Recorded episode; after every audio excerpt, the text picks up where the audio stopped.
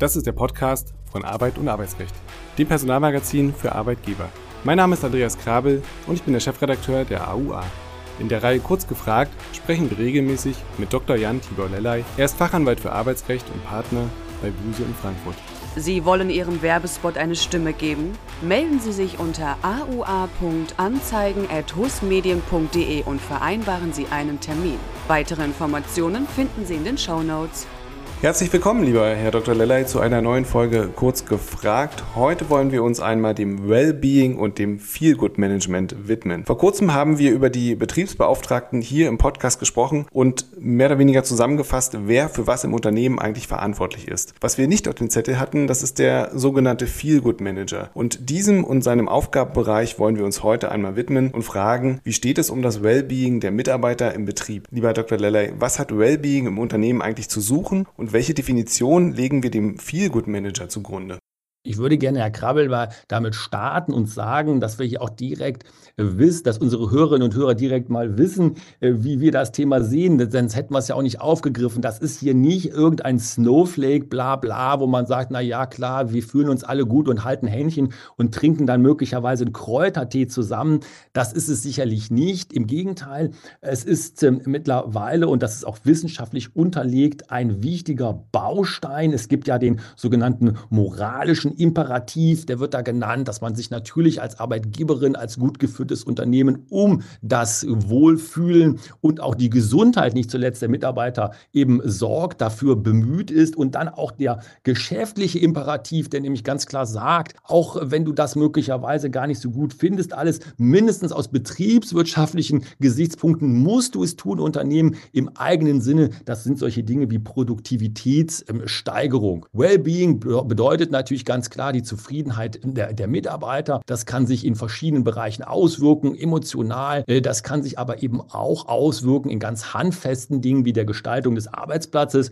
Und noch eine kleine Seitenbemerkung. Mittlerweile gibt es auch eigene Studiengänge, denn zum Beispiel den Bachelor of Business Administration Management Wellbeing, den gibt es. Das ist ein dreieinhalbjähriger Studiengang, ein Bachelor-Studiengang, der sich nur mit diesen Themen beschäftigt. Und dann bleibe ich mal auf der Seite der Kritiker oder derjenigen, diejenigen, die ein bisschen mit den Augenbrauen zucken. Warum hat das Thema so an Bedeutung gewonnen in letzter Zeit? Ich denke, es hat deswegen an Bedeutung äh, gewonnen, weil es eine Reaktion ist auf zwei große Trends, personalwirtschaftliche Trends, die wir hier ja im Podcast immer wieder aus meiner Sicht auch völlig zu Recht aufgreifen. Der erste große Trend ist der demografische Wandel, also das Zurückgehen der erwerbstätigen Bevölkerung in Deutschland, aber auch in Europa. Und das zweite, und das ist ein gegenläufiger und sich gegenseitig verschärfen sich diese beiden Trends. Das zweite ist der War for Talents. Das heißt also das Konkurrieren der Unternehmen um die besten, die motiviertesten, die zuverlässigsten Mitarbeiterinnen und Mitarbeiter. Und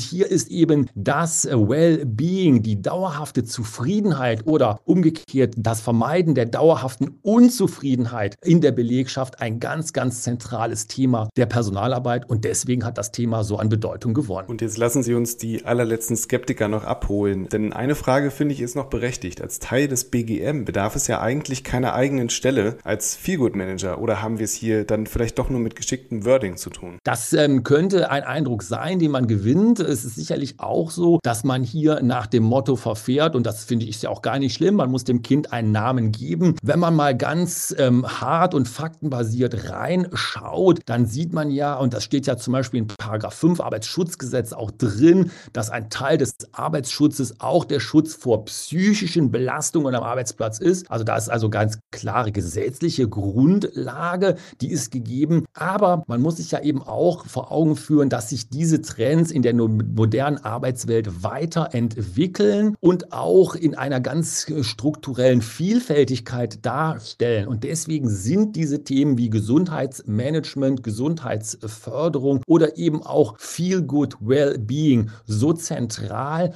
und keinesfalls damit zu verwechseln, dass man hier einfach nur ein neues Label, ein buntes Label auf etwas draufgeklebt hat, was vielleicht sonst ein bisschen altbacken daherkam. Dann gehen wir mal rein in die Praxis. Wie könnte ein solches Wellbeing-Konzept Konzept für das Unternehmen aussehen? Also jetzt mal fernab des Einzelfalls, vielleicht verallgemeinert. Welche Bestandteile sind besonders wichtig? Was mir sehr gut gefallen hat, und wir haben das in der Praxis ähm, erlebt, äh, ist etwas, äh, was vom Bayerischen Zentrum für Prävention und Gesundheitsförderung aufgesetzt wurde. Das ist eine bayerische Landesbehörde und die hat mit einem sehr, sehr großen großen äh, international bekannten äh, Schuh- und Sportartikelhersteller ein Projekt aufgesetzt. Das ist ein Wellbeing-Plan und der setzt sich aus vier großen Komponenten zusammen. Das ist einmal das Physical Wellbeing, also so etwas wie Sportangebote, Ernährungsberatung und dergleichen. Das ist das Social Wellbeing. Das sind solche Themen wie Vereinbarkeit von Familie und Beruf, Work-Life-Balance,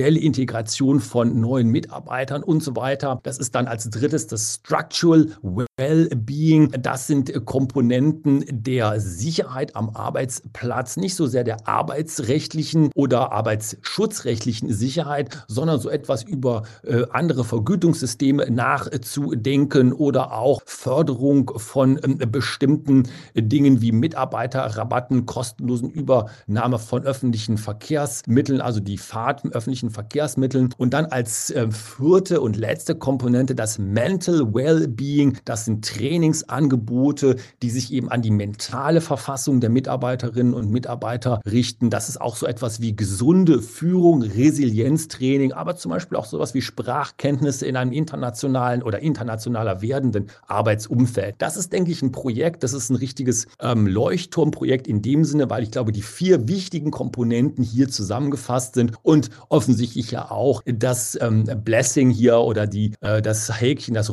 grüne Häkchen der Behörde bekommen hat. Also das ist sicherlich etwas, woran man sich orientieren könnte. Und jetzt macht es ja Sinn, keine Maßnahme zu ergreifen, ohne eine gewisse Menge an Daten zu analysieren. Wie wichtig ist eine Evaluation der Maßnahmen? Absolut wichtig. Alles andere wäre tatsächlich, äh, wie man früher so sagte, der Sprung ins Dunkel äh, oder das äh, Fliegen, wenn es überhaupt so ist, auf Sicht. Das muss evaluiert werden. Wir brauchen Daten, um solche Konzepte A implementieren zu können und B eben auch weiterentwickeln zu können. Es gilt hier, wie ja fast überall, der alte Grundsatz, das, was ich nicht messen kann, das das existiert auch nicht, beziehungsweise das kann ich auch nicht äh, verändern. Deswegen muss hier mit einer entsprechenden Datenanalyse nicht nur gestartet werden, sondern die muss fester Bestandteil solcher Konzepte sein. Sonst wird man das nicht entwickeln äh, können und sonst äh, besteht auch leider die große Gefahr, dass das in der Sackgasse endet. Also die Datenanalyse ist ein wichtiger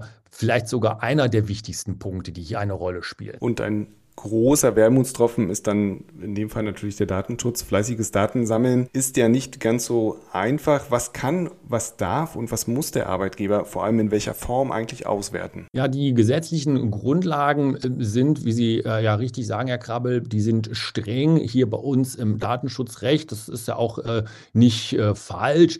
Manchmal fragt man sich, ob es ein bisschen, bisschen bisschen zu über die Stränge schlägt, aber immerhin, es gibt die DSGVO und es gibt natürlich, das wissen unsere Hörerinnen und Hörer ja auch, den Paragraphen 26 BDSG, der sich ja mit dem, ähm, mit der Verwendung oder der Verarbeitung personenbezogener Daten im Beschäftigungsverhältnis ähm, beschäftigt. Was wir hier immer haben und deswegen zu Recht von Ihnen ja auch angesprochen, Herr Krabbel, ist eine Sondersituation, weil sich ja in diesem Wellbeing Management fast ausschließlich wir uns ähm, auseinandersetzen aus der Unternehmensperspektive mit den besonderen äh, personenbezogenen Daten, also vor allen Dingen eben den Gesundheitsdaten. Das ist also eine zusätzliche datenschutzrechtliche Herausforderung, ergibt sich ja auch aus Artikel 9 DGSVO, dass das also eine, äh, ein besonderes Schutzniveau hat, was wir in der Praxis immer wieder sehen. Und deswegen denke ich, ist ja sowas auch gut in dem Sinne zu implementieren, dass man hier mit der Einwilligung der Kolleginnen und Kollegen äh, arbeitet, die in die Konzepte einbezogen werden. Ich habe hier in der Praxis das häufig so erlebt, dass das sehr, sehr gut läuft. Das ist natürlich datenschutzrechtlich der Königsweg. Immer so ein bisschen mit dem Wermutstropfen, dass die Einwilligung ja jederzeit auch grundlos natürlich widerrufen werden kann. Allerdings, wenn solche Konzepte gut implementiert werden, in der Belegschaft angenommen werden, ist meine Praxiserfahrung, dass man da auch durchaus mit den Einwilligungen sehr, sehr, sehr weit kommt und man gar nicht vor, dem, vor der Schwierigkeit steht, dass die dann irgendwie massenhaft widerrufen wird und man hinterher auf seinen Daten Halden sitzt, ohne die dann verwerten zu dürfen. Und ein weiterer möglicher Spielverderber, je nachdem wie man es sieht, tritt jetzt auf den Plan. Normalerweise stelle ich die Frage zum Schluss, aber ich würde es gerne jetzt abhandeln, damit wir es quasi einmal abgehakt haben. Welche Rechte hat der Betriebsrat? Es gibt äh, die betriebliche Mitbestimmung auch in diesem Bereich. Paragraph 87 Absatz 1 Nummer 7 BTRVG, der betriebliche Gesundheitsschutz, da ist er auch schon erwähnt. Das heißt also hier, das Ganze unterliegt der Mitbestimmung in sozialen Angelegenheiten, der zwingbaren äh, Mitbestimmung. Allerdings äh, ist auch hier aus meiner Erfahrung nach ist äh, eben so, äh, dass gut gemachte Konzepte, gut begründete und gut implementierte Konzepte es leicht haben, hier die Hürden der Mitbestimmung zu überspringen, in dem Sinne, dass der Betriebsrat sehr schnell erkennt, dass es etwas ist, was es sich lohnt zu unterstützen. Häufig ist es sogar auch so, dass Betriebsräte sehr, sehr daran interessiert sind, proaktiv in die Erarbeitung solcher Konzepte eingebunden zu werden, an solchen Konzepten also mitzuarbeiten. Das ist eine Hand, die natürlich die gut geführte Personalabteilung sofort ergreift und den Betriebsrat in der Implementierungs- oder sogar vielleicht schon Planungsphase an Bord hat. Und dann ist die Mitbestimmung auch etwas,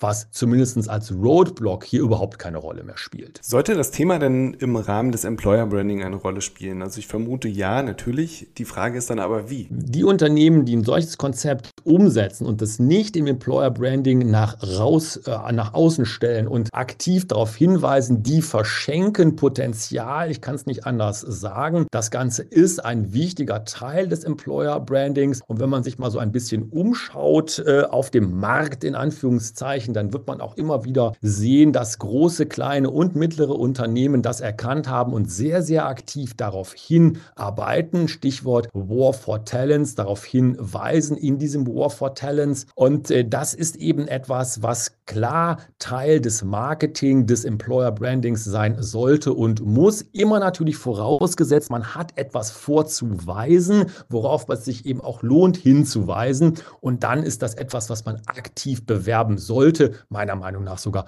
bewerben muss. Und am besten funktioniert natürlich, also nicht nur im Bereich Social Media, aber auch sonst natürlich der persönliche Kontakt oder der, der Mensch, der im Mittelpunkt steht. Und hier könnte man auf die Idee kommen, die Mitarbeiter als Role Model zu engagieren, möchte ich sagen. Was kann man vorgeben und zu welchen Maßnahmen im Rahmen der Öffentlichkeitsarbeit kann man die Beschäftigten anhalten? Das ist ein etwas sensitiverer Bereich, weil man ja doch hier, gerade wenn man jetzt die, den Schritt in die Öffentlichkeit tun möchte, vielleicht auch im Rahmen vom Employer Branding, Employer Marketing, Marketing den Mitarbeitern einiges abverlangt, in dem Sinne, dass ja nicht alle die geborenen Influencer, die geborenen Social Media Stars sind, vielleicht auch eben die Mitarbeiter sagen, naja, ich möchte gar nicht so unbedingt, dass das so in den Vordergrund hier gestellt wird bei mir. Da kann man aber auch meiner Erfahrung nach sehr gut damit arbeiten, dass man sagt, es gibt immer erfahrungsgemäß eine ganz bestimmte Zahl von Mitarbeitern, die sehr, sehr konkret zu so etwas auch Lust haben, als Markenbotschafter, als Influencer sich nach vorne stellen lassen. Und das sind natürlich dann auch die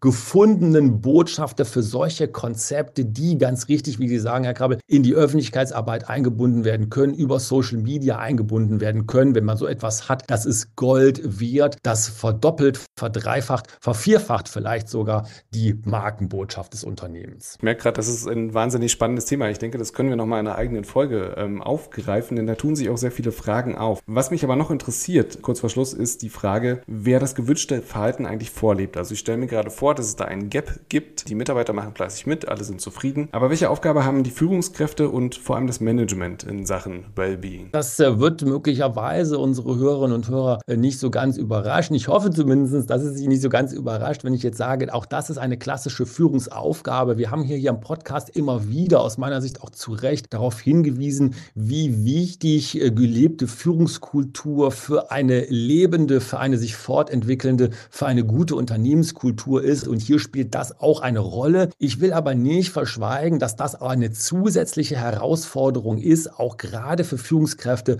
und Management, weil es ja in der Tat ganz, ganz einfach gesagt ist. Naja, klar, die Führungskräfte, die sollen hier eben auch beim Wellbeing vorangehen, aber nicht alle Führungskräfte sind vielleicht äh, überdurchschnittliche Sportler oder Gesundheitsexpertinnen und Experten. Also hier ist etwas, was noch dazukommen muss. Wenn das gut strukturiert wird, kann man aber natürlich auch nach dem Vorbild äh, leben. Der Weg ist das Ziel. Also es müssen ja nicht alles immer die Überflieger sein in den Management-Ebenen und bei den Führungskräften, aber dass das Ganze dort angenommen und nach vorne gebracht wird, das muss sein, weil ohne die Führungskräfte, ohne dieses Vorbild, ohne diese Vorbildfunktion wird ein solches Konzept es sehr, sehr, sehr schwer haben. Es wird sehr, sehr, sehr schwer deswegen es haben, weil es sonst wenig glaubwürdig ist, auch in der Unternehmenskommunikation. Und jetzt sind wir zum Schluss ein wenig um einen Begriff rumgetanzt, den wir gar nicht erwähnt haben, nämlich die Unternehmenskultur. Welche Rolle kommt ihr zu und wie kann man sie positiv beeinflussen? Ich denke, das Ganze ist ähm, fast schon in Anführungszeichen umgekehrt, denn das Wellbeing Management, das wird die Unternehmenskultur positiv beeinflussen und natürlich auch umgekehrt. Also es ist ein, ein Kommunikationsprozess zwischen diesen beiden Prinzipien, könnte man ja fast sagen. Die Unternehmenskultur ist der übergeordnete Begriff. Das ist das, wofür das Unternehmen steht, wie es sich nach außen präsentiert, wie es sich nach innen präsentiert, wie miteinander gearbeitet wird, wie man am Arbeitsplatz in Anführungszeichen zusammenlebt, auch als Team äh, oder als Abteilung oder als größere Gemeinschaft. Und deswegen ist das Wellbeing äh, Management ein Teil einer positiven Unternehmenskultur. Dazu gehört natürlich noch viel mehr. Unternehmenskultur ist viel, viel mehr, aber eben ein wichtiger Teil, ein zunehmend wichtiger Teil und die Unternehmenskultur, die das Wellbeing Management annimmt als positiven Bestandteil, die wird es auch positiv beeinflussen können und diese Unternehmenskultur wird auch in der Lage sein,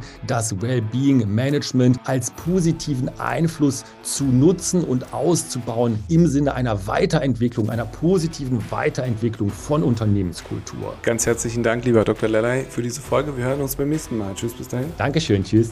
Lernen Sie das AUA-Magazin kennen mit dem kostenlosen Probeabo. Es erwarten Sie Fachexperten mit rechtssicheren Aussagen, aktuelle Themen mit Anwendungsfällen für Ihren Alltag, verständlich formulierte Gesetzesänderungen und Arbeitshilfen in Form von Checklisten, Musterklauseln und Praxistipps. Besuchen Sie aua-online.de oder die Folgenbeschreibung für mehr Informationen.